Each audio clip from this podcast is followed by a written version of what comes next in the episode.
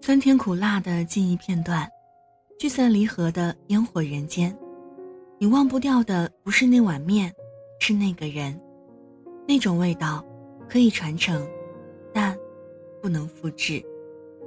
就算心不记得了，但是味蕾记得。我爱你。晚间的十点十分，欢迎来到城市默客，在最贴近心房的位置，跟你道晚安。我是一米。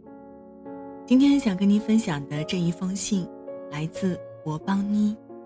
第一道菜，姜爆鸭。那在收听节目的同时，也欢迎通过新浪微博听一米，和我分享你的味蕾故事。深夜故事第一发，姜爆鸭，欢迎品尝。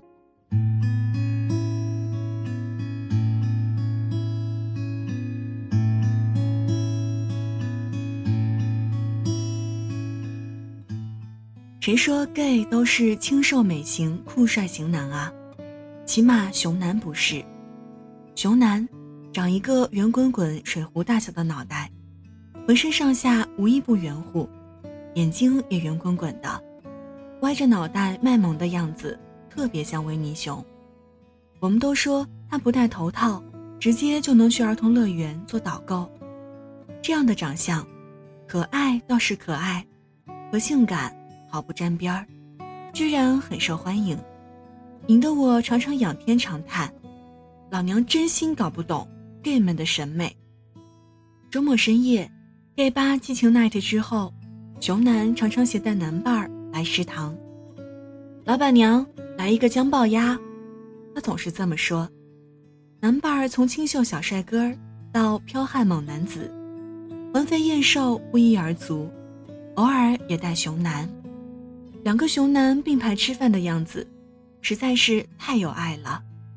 邪恶的脑补了一下上床的场面，应该就是相扑现场吧。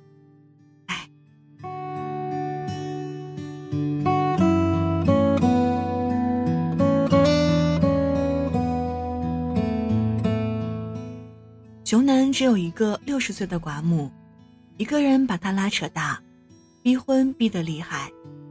头几年搪塞拼事业，后几年身边第一波结婚的亲友团纷纷离婚，顿时有了借口。开始，老娘还会跟着应和，是啊，不结也比离了强。再后来，老娘俨然丧心病狂，怒吼着，哪怕离婚。你也滚去给老娘结一次。当然也想过出柜，但是圈子里的人都知道，出柜就是等于让父母进冰柜。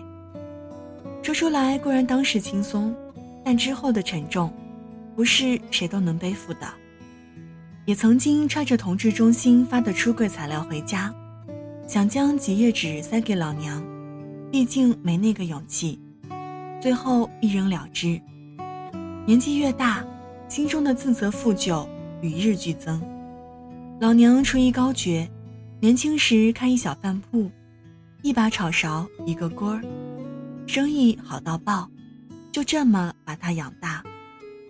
老娘的拿手菜中，熊男最爱姜爆鸭，每次想吃却不敢回家，只好来这里解馋。说他吃了那么多姜爆鸭。只有我烧的，有那么几分老娘的味道。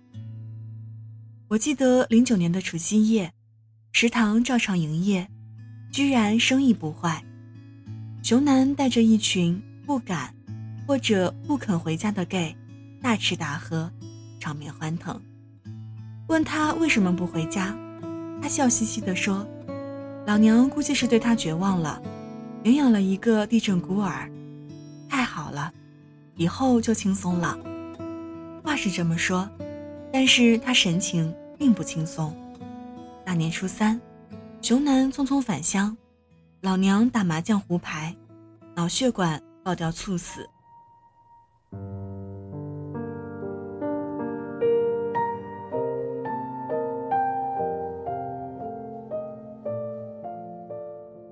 再回来时，带着一个小男孩。说这是老娘营养的地震孤儿，约八九岁，瘦瘦的，很乖，脸上还带着一股漆黄之色。熊男在长板条上呆坐，喝了半斤酒，才开口说话。他说，在收拾母亲遗物时，看见了他丢掉的出柜材料，平平整整的叠在一起，还看见了一封信。信上老娘说：“总得有个孩子吧？要不你老了，谁来养你啊？要不你连一个可以骂、可以怨、可以唠叨的人都没有，得多寂寞啊！人生啊，往下半截活，就都是生老病死了。有个小娃娃，屋子里头就有了一团火。”暖和呀，照得一屋子亮。如果没有你，妈老早就撑不住了。你没耐心养，妈替你养。等妈走了，让她给你养老。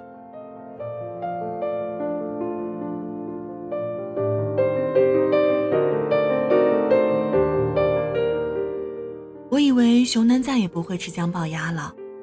想不到他擦擦眼泪，对我说：“老板娘，麻烦炒一个姜爆鸭。”炒好了，端上桌，他一筷子一筷子挑出鸭子来，喂给孩子吃。孩子吃了两口，抬头说：“是奶奶的味道。”你是否还在我身边看着我？我思念的母亲。好了，文字就分享到这儿。今天跟您分享的这一封信，来自博邦妮，味蕾记得我爱你的第一道菜——姜爆鸭。我想我们每个人的味蕾深处，都藏着这样一道菜，而那道菜，就是母亲的味道。再过两天就是母亲节了，不知道远在他乡的你，给母亲准备好节日礼物了吗？不妨学着做这样一道姜爆鸭。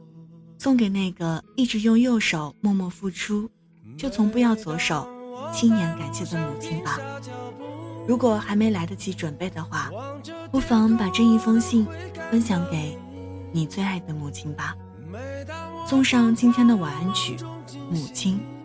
这里是城市默客，每周一、三、五晚间十点十分，用一封信给爱的人道一声晚安。我是一米。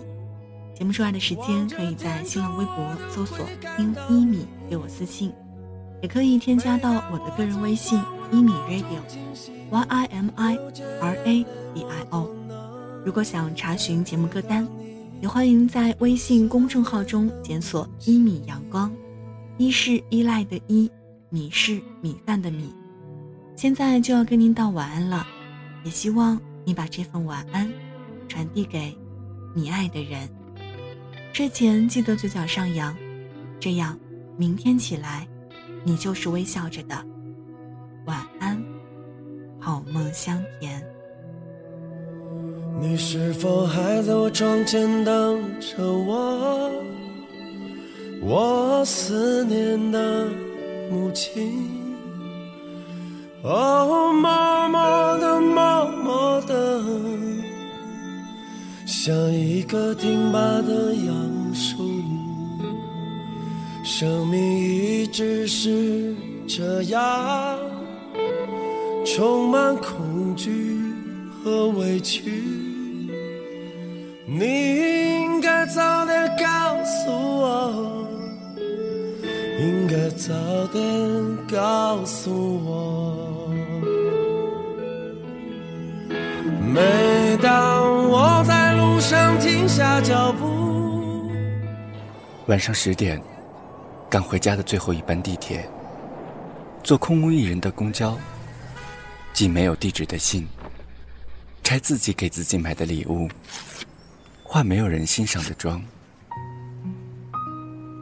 我们在白昼扮演别人，却想夜晚要一个拥抱留念。